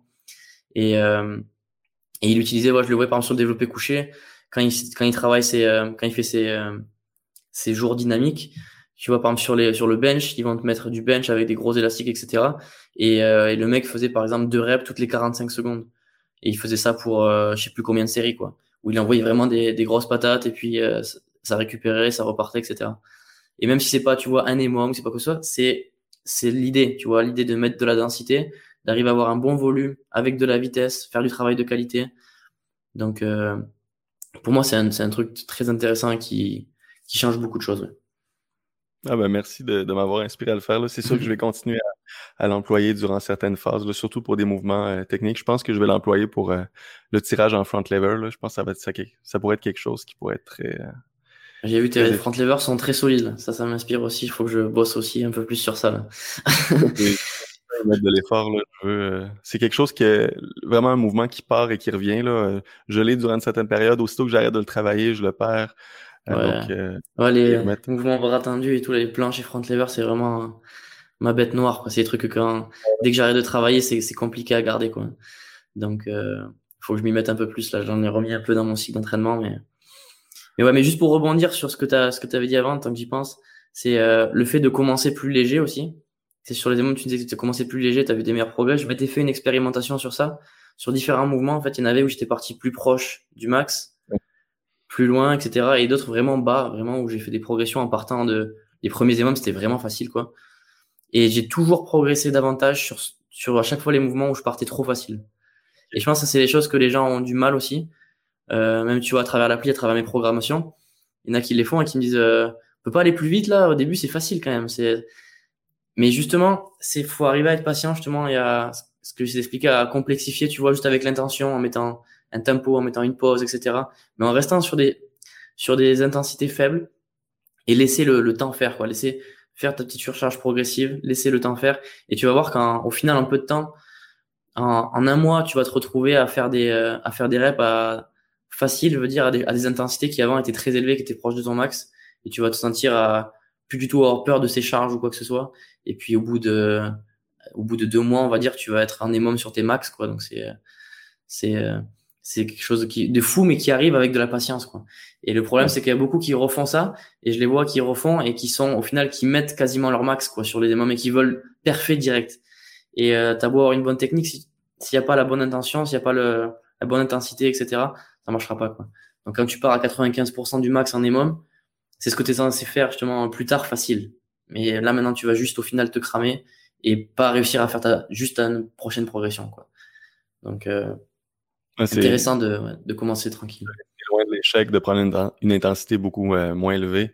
Ouais, c'est, c'est pas évident pour plusieurs personnes, surtout euh, quand il y en a qui veulent que leur moment pour s'entraîner, c'est, c'est ils veulent sortir de leur entraînement là, détruit, euh, avoir mal. Tu sais, c'est souvent ça que j'ai aussi avec mes, mes clients. Là. Euh, sur ma plateforme, j'ai beaucoup de personnes qui m'écrivent Ah là, sur la, la programmation, c'est marqué garder euh, trois répétitions en réserve. Tu sais, t'es fou, c'est quoi que tu veux. Là. pas pour. Euh, pas pour relaxer, tu sais, moi je veux aller à 10 sur les sur l'échelle de RPE, là, je veux aller à, à l'échec, j'étais là, ben, tu sais, tu veux, regarde ça sur du long terme, tu sais, est-ce que tu veux qu'à ta troisième semaine d'entraînement, tu sois déjà cramé, que tu sois plus capable de, de progresser, ou tu, mais c'est vrai que c'est difficile à, à, bien euh, alors à faire réaliser aux personnes que il faut pas tout le temps aller à, il faut, faut y aller judicieusement, puis il faut aussi choisir ses moments quand le faire. Mais euh, c'est vrai que pour le MOM, c'est beaucoup plus euh, euh même moi-même, je l'ai fait là, dans les premières fois que je l'avais expérimenté, de prendre une, une, une, intensité trop élevée, puis de, après trois entraînements, tu vois que tu peux pas rajouter plus de poids, ben là, c'est, c'est, il faut vraiment réduire ça là. C'est ça, c'est souvent ça. C'est qu'on, je pense qu'on on, on, sur, on, surestime souvent beaucoup ce qu'on veut faire sur les euh, sur le mois, quoi, sur le sur les semaines qui arrivent, et on sous-estime ce qu'on est capable de faire sur l'année, quoi. Sur euh, si on y réfléchit en, en, partant très léger au final, c'est vraiment être trop pressé, quoi. En partant plus léger, ce que tu vas réussir à faire sur euh, sur quatre cinq mois, c'est tu regretteras jamais, quoi. Et c'est ça aussi avec avec les démons que j'adore, c'est que ça te permet d'accumuler vraiment un bon volume à une haute intensité et ça te permet, je trouve, de, moi c'est ce que je ressens pour moi en tout cas, de verrouiller des acquis plus haut. C'est-à-dire que souvent quand tu vas faire un cycle ou tu vas faire des reps classiques, etc., tu vas chercher un peu la surcompensation, tu vas chercher vraiment ton moment pour faire ton max. Et puis quand tu l'as fait, après, quand tu reprends tes entraînements, es, tu reprends sur des charges plus faibles, tu as l'impression que tout est lourd et que c'est galère. quoi. Et je crois que sur les mômes, au final, ça te permet de, de créer une capacité au final. Tu vas pas taper la surcompensation, tu vas pas faire ton max, tu vois, sur euh, ce que tu aurais peut-être pu faire mieux, mais tu vas vraiment créer une fondation qui va s'élever doucement et que tu vas garder. Et que même quand tu vas arrêter de t'entraîner, tu vas reprendre, tu vas re-être là. Et c'est ça que j'adore, c'est que quand même si j'ai des semaines où je coupe un peu, etc. Avant, je me sens, tu te sens, tu reviens, tu fais, oh, je, suis éclaté, voilà, il y a, plus rien, etc. Et alors que, alors que là, je trouve que tu reviens et t'es toujours sur les mêmes bases. Tu dis, ouais, ok, j'ai toujours les, les, les, mêmes barres, les mêmes trucs, ça bouge pas, quoi. Et ça, je trouve ça intéressant aussi. ah, c'est vraiment intéressant. Euh, là, on va dans des questions plus euh, très différentes. Il y en a une que j'ai un peu modifiée. J'ai lu euh, le livre, je sais pas si tu connais Tools of Titan de Tim Ferriss. C'est un livre où il, ah, oui, il, pose des questions. Il a posé des questions à comme plein d'entrepreneurs, plein de, de, personnes différentes qui ont réussi dans leur domaine. Puis il pose des questions différentes, mais très qui en dit long sur, sur, la, sur la personne. Puis il y en avait une que j'ai un peu modifiée. Euh, c'est euh, la question, c'est si tu avais l'attention du monde entier euh, pendant ce moment-là, sais, si, pendant ce moment-là, un moment d'environ 30 secondes, si tu avais l'attention du monde entier et qui t'écoute pendant 30 secondes, c'est quoi que tu voudrais leur partager? C'est un conseil, une expérience ou une philosophie, quelque chose là, tu as 30 secondes pour leur dire n'importe quoi, tout le monde t'écoute, ça serait quoi? Ouf, c'est une grosse question. Ça, ça, mérite, ça mérite meilleure réflexion. Euh, je pense que je donnerai une meilleure réponse demain, peut-être, mais...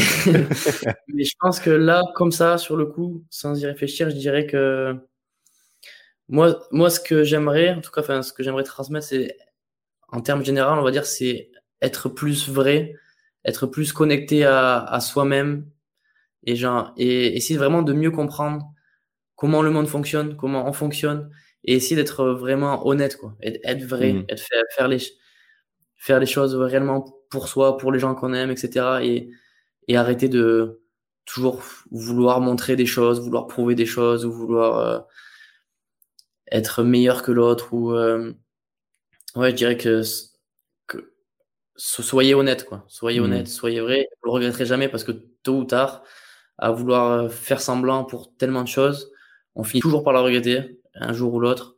Et je dirais juste ouais, essayer de ouais, être, euh, être honnête et euh, j'ai pas le mot pour ça là. Je pense qu'il y a un mot un peu mieux que ça. Mais euh, authentique.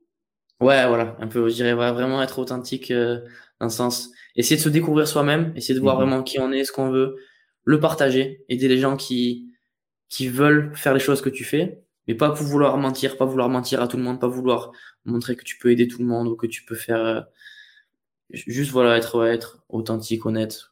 Être humble, authentique, ouais. Ouais. Essayer et vraiment, voilà, faire les choses par soi-même, quoi. Vraiment que chacun montre l'exemple. Chacun, faudrait qu'on soit sur notre route de manière honnête, qu'on soit tous à, dans l'optique de, voilà, d'avancer. Je pense que ça serait magnifique. ouais, vraiment. Le monde serait vraiment meilleur que tout le monde était comme ça. Hmm. Ah ben, génial. Puis, une autre question qui est un peu euh, farfelue. Si tu avais un super pouvoir, ce serait lequel et pourquoi? S'il y avait un super pouvoir. Ça serait lequel? Euh... C'est dur celui-là. Ah, vraiment. Super, pouvoir. Euh. N'importe quoi. Ça, serait quoi le tien Inspire-moi, ça va peut-être me donner des idées. Le mien? Je pense que ça serait. Mais il serait. Je sais pas, il y a des périodes où je change souvent de super pouvoir parce que j'aime vraiment tout ce qui est super-héros, tout ça. Mais apprendre les choses plus rapidement, j'aimerais ça, mais en même temps, ça m'enleverait le plaisir d'apprendre. J'y ai pensé dernièrement.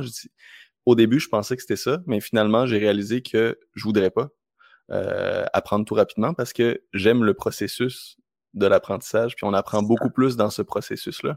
Donc, euh, tu sais, au début, je disais, ah, je pourrais apprendre des langues, euh, deux langues par jour, apprendre ci, apprendre ça, apprendre des arts martiaux parce que j'avais écouté le film Sans limite où ce que le gars a comme une, une drogue, je pense, qui lui permet d'apprendre tout, tout, tout. J'aimerais ça avoir ça, mais après, j'ai complètement réalisé que je détesterais avoir ce pouvoir, super pouvoir-là, donc je pourrais te dire ça serait quoi? Je, je sais pas. Je sais plus. Ouais. Ouais, non, c'est très intéressant ça. Très intéressant l'apprentissage parce que, pareil, je pense que je demanderais pas à avoir ça parce que mmh au final, tu te rends compte quand tu apprends que vraiment le plus intéressant, c'est le, c'est le parcours, quoi. C'est vraiment, ben c'est vraiment ce que tu es en train de faire au jour. Et quand tu le réalises, ça change beaucoup de choses aussi. Que ce qui, ce qui est le plus intéressant, c'est ça, c'est pas arriver à faire ton max à la fin. C'est toute la route qui t'a permis de faire ton max, qui t'a appris tellement de choses et qui t'a montré euh, beaucoup de choses. Donc en soi, faire un nouveau max, c'est pas ça vraiment ce que je veux, je dirais. C'est plus euh, la route pour y aller, quoi. Donc euh, un super pouvoir, moi, je pense que je dirais, un truc, je dirais un truc classique de, de super héros. Moi, je dirais, voler. ouais, c'est pas, on va dire très profond, mais on va dire que c'est. Euh, bah là, ça reste quand même un super pouvoir génial. C'est quand même un des meilleurs. C'est les choses que c'est mon, on va dire mon rêve qui revient. Euh, on va dire peut-être une fois par mois, j'ai toujours ce rêve où, euh, où, je suis en train de voler.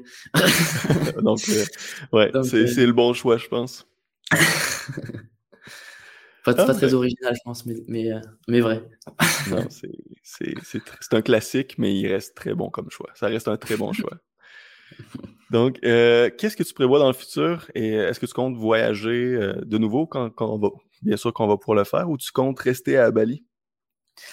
Euh, le plan, c'était de bouger. Mm-hmm. donc là, ça, dépendra vraiment de comment les choses vont évoluer. Comme je sais, c'est vraiment, là, ça va être adaptation. Je vais essayer de voir comment les choses évoluent, m'adapter. Mais mon but, c'est vraiment d'essayer d'arriver à créer un, un pied à terre à Bali. J'ai j'ai envie de créer un pied à terre. J'aime, j'aime pas trop parler de mes projets parce que j'ai l'impression que ça va me porter la poisse à chaque fois. Mais je peux dire qu'en gros, je suis en train d'essayer de, de créer une, ma, salle à nouveau, comme j'avais fait en France. Donc, de créer euh, un nouveau lieu et donc euh, vraiment un endroit, on va dire mon sanctuaire où je vais pouvoir euh, avoir vraiment une salle encore mieux que celle que j'avais avant, avec plus de choses. Et puis, pouvoir justement y inviter. Euh, si tu veux venir, tu seras le bienvenu euh, quand tu veux. Plaisir. Avec plaisir. Pouvoir justement avoir la capacité de pouvoir inviter des gens qui m'inspirent énormément. C'est c'est une chose que j'aimerais vraiment euh, faire quoi dans les années qui arrivent, c'est de pouvoir partager avec plus de gens. Euh, malheureusement, les gens très intéressants, on va dire, qui sont à chaque fois dans tous les coins du monde. Mm. Donc, c'est sûr que ça, ça me, ça serait avec plaisir en tout cas d'accueillir des gens et de pouvoir m'entraîner avec eux qui sont vraiment très sérieux. Et, euh, et puis après, toujours quand même voyager. Je pense que j'ai pas envie de rester trop à un endroit. J'ai déjà des petits projets en tête, tu vois. Par exemple, j'avais envie de, vraiment de, de me faire des trips un peu plus à, aventurier, tu sais, à la, à la MyCorn, ce qui est une grosse inspiration pour moi aussi. Mais un peu plus à aller euh, un peu dans, dans la merde, quoi. Parce que la vie, la vie à Bali, elle est vraiment facile, quoi. C'est vraiment, c'est génial, quoi. Il y a un confort exceptionnel, quoi. Je veux dire, les, la, la bouffe est vraiment pas chère, la bouffe est très bonne. Tu peux, tu peux vraiment tous les locations, tu peux vivre un mode de vie vraiment exceptionnel pour euh, pour pas grand chose. Et euh, et du coup, tu as tendance un peu à trop rester dans ça, tu vois. Et j'ai pas envie de, j'ai envie des fois d'aller d'aller un peu vraiment dans dans les emmerdes, quoi. Essayer d'aller à euh, des endroits où plus t'es pas bien pour ah, c'est comme c'est comme tout le plaisir enfin souffrance plaisir c'est une pièce à deux faces quoi tu peux pas avoir un plaisir très intense si t'as pas les souffrances qui vont avec quoi donc c'est un peu ma, ma, manière, on va dire, de d'aller euh, dans des situations vraiment chiantes pour pouvoir euh, vraiment apprécier ici quand, quand je peux me au soleil, quand je peux me reposer. Je l'apprécie vraiment beaucoup plus. Donc euh, donc ouais, je dirais ça, ouais. Je dirais que essayer de trouver un pied à terre, mais à me faire un petit peu des expériences en sortant continuer à expérimenter d'autres choses et sortir de ça. Comme on avait fait, tu vois, par exemple, quand c'est con, mais tu vois, quand on était en Australie avec avec Nico là, on s'était fait, vu que c'était l'hiver là-bas, euh, au moment où on était quand c'était l'été, euh, pendant plusieurs mois il faisait très froid et on était dans le van et on n'avait pas de douche et ensuite du coup on s'était mis euh, que des douches à l'eau froide pendant pendant on a fait ça pendant plusieurs mois, je sais plus combien c'était on en a fait, mais vraiment que des douches à l'eau froide dehors dans le vent tous les jours. Donc c'est vraiment c'est c'est galère sur le moment quoi, essayer de vraiment avoir ça tous les jours quoi. Et surtout que t'as pas c'est pas comme faire un bain froid bain chaud, c'est mmh. après au froid quoi. Donc, euh, donc on a fait ça par exemple et voilà le fait juste de retrouver une douche à l'eau chaude quand on avait terminé ça, c'était ça a été un plaisir incroyable pendant des mois quoi, de juste prendre une douche à l'eau chaude, c'était incroyable. Et c'est un peu ça, tu vois que j'essaie de faire un peu plus de de pas trop rester dans dans ce mode de vie qui est exceptionnel à Bali quoi, mais essayer de d'aller un peu ailleurs. Et l'entraînement permet ça aussi, l'entraînement permet en quelque sorte de se mettre dans des situations physiques, voilà, les arts martiaux, etc., de se mettre dans des situations où, où t'es pas à l'aise et, euh, et où tu vas pouvoir profiter après euh, mieux de, on va dire, la vie en général. C'est un peu ça. C'est vraiment des, des, très beaux projets. Euh, en plus des arts martiaux, j'ai vu que tu avais commencé plein de choses aussi, là, le, piano, tu avais commencé aussi le, l'arc, le, tir à l'arc, plein de... Ouais, ouais, ouais, comme je te disais aussi, ouais, c'est ça qu'à Bali, j'ai la chance d'avoir beaucoup d'activités. Il y a beaucoup de, tu peux faire beaucoup de choses, quoi. C'est vraiment, il y a vraiment énormément de choses. Et euh, j'ai la chance d'avoir une, une, une amie qui sait jouer très bien du piano. Donc, euh, je prends des cours avec elle. Je me suis pris mon petit piano. C'est un truc que je voulais faire depuis longtemps. Donc, j'ai vraiment commencé de, de, rien du tout. Je sais que du coup, tu fais un peu de piano aussi. Mmh. être bien meilleur que moi euh, actuellement c'est c'est pas facile mais euh, ouais je commence de zéro et j'adore ce processus tu vois de process même en travaillant un peu tu vois je me travaille juste 10 euh, 15 minutes tu vois la journée. Tu vois le lendemain t'as l'impression que tout est plus facile déjà tu mmh. vois juste avec euh, j'adore ce processus tu vois d'apprentissage. Pareil pour le tir à l'arc. C'est un truc que j'avais franchement je sais même pas pourquoi hein, mais c'est un truc qui vraiment que j'avais en moi vraiment c'est je sais pas les trucs naturels tu vois la la chasse tu vois le avec un arc je trouve ça magnifique tu vois et, euh, et j'avais envie d'apprendre ça. J'ai vu qu'il y avait des sessions de tir à l'arc, tu vois. Donc tu commences à, tu commences à 10 mètres, ça, ça touche un peu tous les côtés, tu n'y arrives pas. Et puis ça, puis tu recules, tu vois. Là, on est à, on va 35, on va se rapprocher des 40 mètres et ça commence à être régulier, tu vois. C'est un plaisir fou à chaque fois d'y retourner. Pareil pour les, euh, les acrobaties, salto, etc. C'est des trucs qui me faisaient très peur aussi. J'essaie de rajouter un peu des vrilles, des trucs euh, qui me font peur. Et puis ça progresse vite aussi. Et, euh, Ouais, non, c'est super cool d'être ici en tout cas parce que ça me donne beaucoup d'opportunités, quoi. Donc j'en profite de pouvoir vraiment apprendre beaucoup de choses et de, du coup, de rajouter des cordes à mon arc. ouais, c'est le cas de. Avec une communauté qui a l'air aussi euh, motivante. S'il y a plein de personnes autour de toi qui sont euh, dans cette même aussi mentalité, puis qui a l'air ça, Bali a l'air d'être vraiment une place tournante pour euh, l'entraînement aussi le mouvement, la calisthénie, les handstands, tout ça. Donc, c'est vraiment une place que tu as, la chance de rencontrer des personnes aussi qui, qui sont inspirantes. C'est vraiment génial. Mm. comme je disais, l'entourage, c'est très, très, très important. Je pense ben qu'on n'imagine même pas à quel point c'est important d'avoir un, bon entourage. Les, mm. on va dire les, les, on va dire les 5-6 personnes que tu côtoies, on va dire euh, régulièrement tous les jours, c'est que tu vois, etc. pour moi, c'est très important. J'essaie vraiment de m'entourer toujours avec les gens que, que j'apprécie beaucoup. Et euh, ça change beaucoup de choses et du coup l'entraînement change énormément, tu vois, de s'entraîner. Mhm. Euh, et c'est bien d'expérimenter tout, tu vois. Je me suis entraîné dans ma salle tout seul pendant pendant des mois, vraiment avec personne. Et t'apprends beaucoup de choses aussi parce que tu t'entraînes complètement différemment quand t'es tout seul. Mhm. Tu t'apprends aussi à, à, te pousser plus sans avoir d'autres personnes à te pousser. Donc t'apprends vraiment l'autodiscipline à, à y aller sans avoir la le regard des gens sur toi, tu vois, le oh, on me regarde, faut, faut que j'y aille. Mhm. Et t'es tout seul, mais faut quand même y aller, tu vois. Donc ça t'apprend beaucoup de choses. Et, euh, et là, quand même, bénéficier, tu vois, de ça, bénéficier de, de toute cette, euh, cette atmosphère, tu vois, de gens qui, qui sont là aussi pour, euh, pour apprendre et qui font des choses incroyables aussi. Chacun a un peu ses spécialités, du coup, tu peux tirer un peu le, le meilleur de chacun. Tu vois, il y en a qui vont être très, très bons sur certains aspects, planche, front lever, etc. Ils vont te donner des bons conseils. Ils sont vraiment à l'aise. Il y en a d'autres qui vont être sur d'autres domaines. Tu vois, des handstand bras et tout, tu vois, c'est, c'est, c'est, c'est très inspirant et ça, ça motive, ouais, tous les jours. Puis le, ça te demande de l'exigence, quoi. Tu vois que le level est haut et tu te, tu te, tu te laisses pas, tu vois, quand tu es tout seul, tu te dis, ouais, je suis, je suis pas mal quand même, là. Genre, je suis, je commence à être costaud. Si je, je, suis pas mal, non. Là, quand, quand tu es entouré de gens comme ça, tu es constamment juste en train de te dire, euh, j'ai encore du boulot pour, euh, pour mmh. arriver à ça. Donc, c'est motivant. C'est génial. Nico, où est-ce qu'on peut te suivre? Euh, on peut me suivre, je pense que c'est uniquement sur, sur Instagram. sur Instagram. Euh, ouais, bah, un, peu de, un peu ton application aussi. Ouais, ben j'ai créé cette application euh, il y a un an maintenant. C'était euh, c'était le 1er janvier de l'année dernière, donc ça fait un an, un an, deux mois quoi, avec Rudy, donc un ami à moi. On a mis longtemps à, à créer ça, on dirait pas, mais ça a été énormément de travail. Je crois qu'on a travaillé dessus pendant pendant plus d'un an avant de la sortir, énormément. Et euh, et donc ouais, non, c'est vraiment le. Je voulais une plateforme pour pouvoir m'exprimer en fait, pour pouvoir euh, partager ce que je voulais partager de la meilleure manière que je voulais en fait. J'arrivais pas à, trouver un moyen avec un minimum de temps de pouvoir partager un maximum. Et du coup, c'est pour ça que j'ai euh, créé cette application où en fait il y a des euh, où j'ai tout fait en fait, a tous mes protocoles, je peux les rentrer à l'intérieur, c'est-à-dire que je peux faire mes évolutions, je peux faire mes émums, je peux faire, je peux faire tout ce que je veux. Et, et ça peut s'adapter en gros à toi. C'est-à-dire qu'en en fonction de tes, tes perfs, ça va te dire quoi faire, comment évoluer chaque semaine, etc. Quoi. Ça te permet de faire des cycles intéressants. Et pour moi, c'est une, c'est une très bonne manière en gros de partager ce que je fais à un maximum de gens.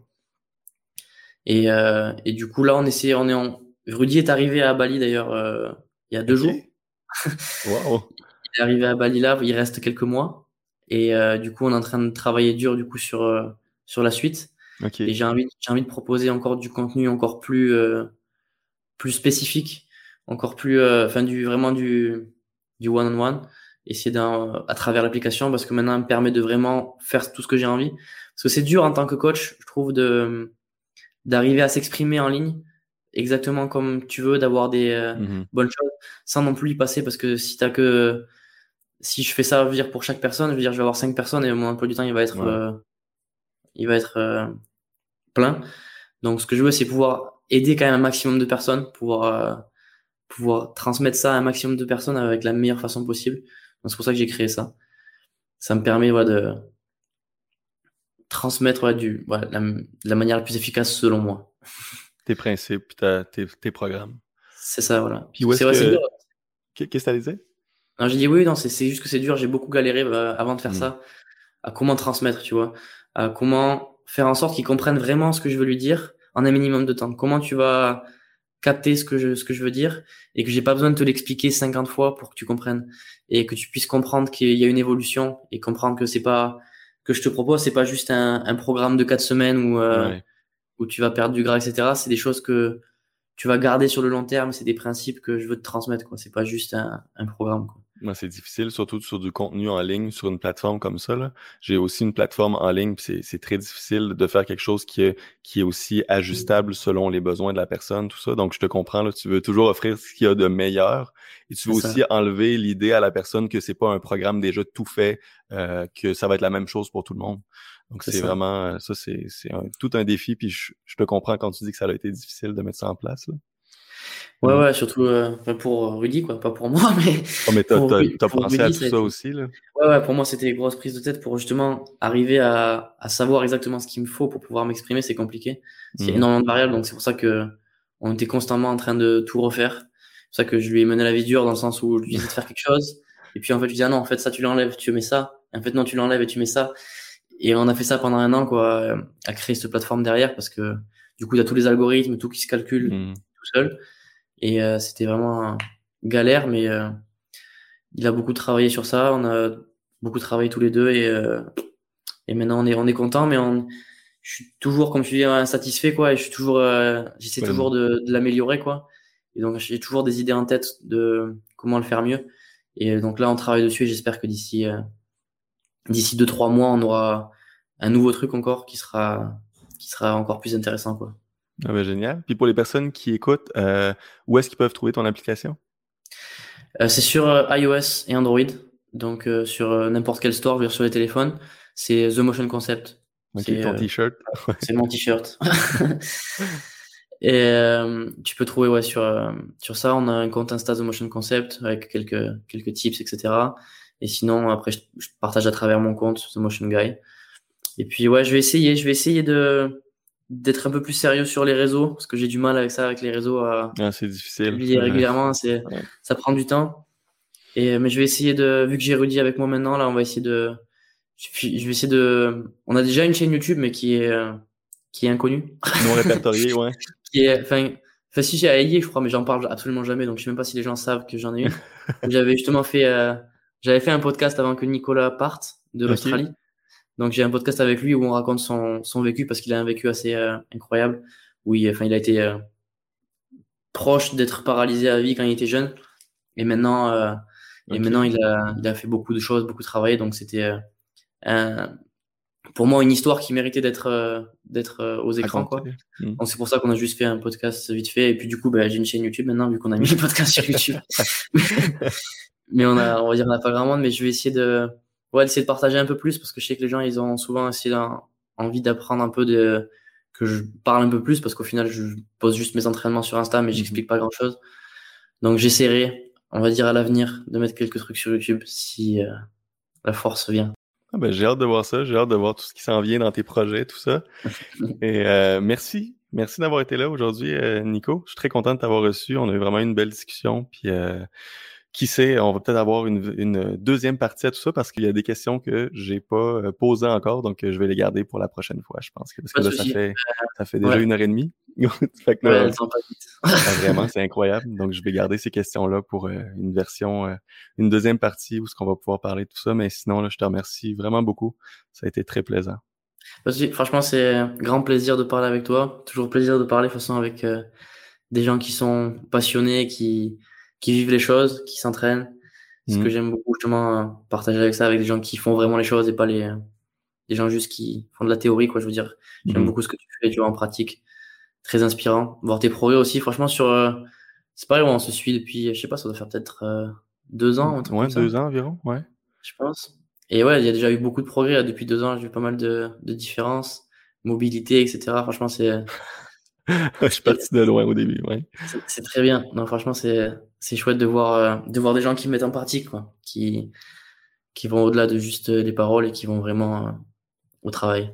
Ben, merci beaucoup. Ben, je pense que c'est l'avantage des. Il y a beaucoup de désavantages aux réseaux sociaux, mais le, plus grand avantage, je pense, c'est que de connecter avec des personnes qui, qui te qui te motivent. Même si on est loin, on est. Tu sais, toi, toi, t'es, t'es, tellement loin, t'es à Bali, il y a 13 heures de différence, mais on, peut se parler, on peut, euh, on peut s'envoyer des messages, on peut voir nos progrès, puis ça, c'est vraiment très motivant. je pense que ça, c'est le plus gros avantage des réseaux sociaux, là, de pouvoir se motiver, de pouvoir s'inspirer d'autres personnes qui ont un peu. Euh, cette même énergie. Puis euh, je suis très content qu'on ait pu échanger, puis qu'on ait pu. Tu sais, au début, je voulais aller en France, puis juste avant que tu vendes, je t'avais dit, hey, je vais, je vais aller en France justement. Si je suis de passage, ça serait bien qu'on s'entraîne. T'as tout vendu, t'es parti. C'est là, merde. mais là, vrai. mais là, on peut discuter, puis on peut, tu sais, qui sait pas qu'un jour je vais aller à Bali dans ton, dans ton petit gym. Hmm. Ouais. Mais en tout cas, je te le répète, en tout cas, t'es bienvenu quand tu veux. Si euh, quand ça sera fait, si ça se fait un jour, j'espère. normalement, c'est signé là. Normalement, normalement, ça doit arriver, j'espère. Si ça arrive pas, c'est qu'il y aurait eu un problème. mais, ça sera ouais, avec grand plaisir de, de t'accueillir là. Et puis, euh, ouais, c'est la grande force des réseaux, hein, de pouvoir euh, tirer l'inspiration comme ça de, de, gens aux quatre coins du monde, quoi. C'est, je trouve ça toujours fou, quoi. Donc, euh, mm. c'est, c'est une grande force sur laquelle il faut qu'on se serve davantage. Ouais. ouais. Donc, sur ce, Merci à tout le monde d'avoir écouté. Puis merci encore une fois, Nico, d'avoir été là aujourd'hui. Puis on se dit là à une deuxième partie, ça c'est certain. Je vais te lancer une autre invitation bientôt. Avec grand plaisir. Et c'est ce qui complète le premier épisode officiel de Sans Limite. Euh, j'espère que vous avez aimé la discussion que Nico et moi avons eue. Et maintenant, euh, si vous écoutez mon podcast sur iTunes, euh, ça me ferait plaisir d'avoir votre avis et que vous m'écriviez tout ça en commentaire. En plus de faire connaître mon podcast, ça va me faire plaisir de vous lire et d'avoir un retour sur ce que je fais. Encore une fois, merci d'avoir écouté jusqu'à la fin et on se dit à très bientôt pour le prochain épisode de Sans Limite.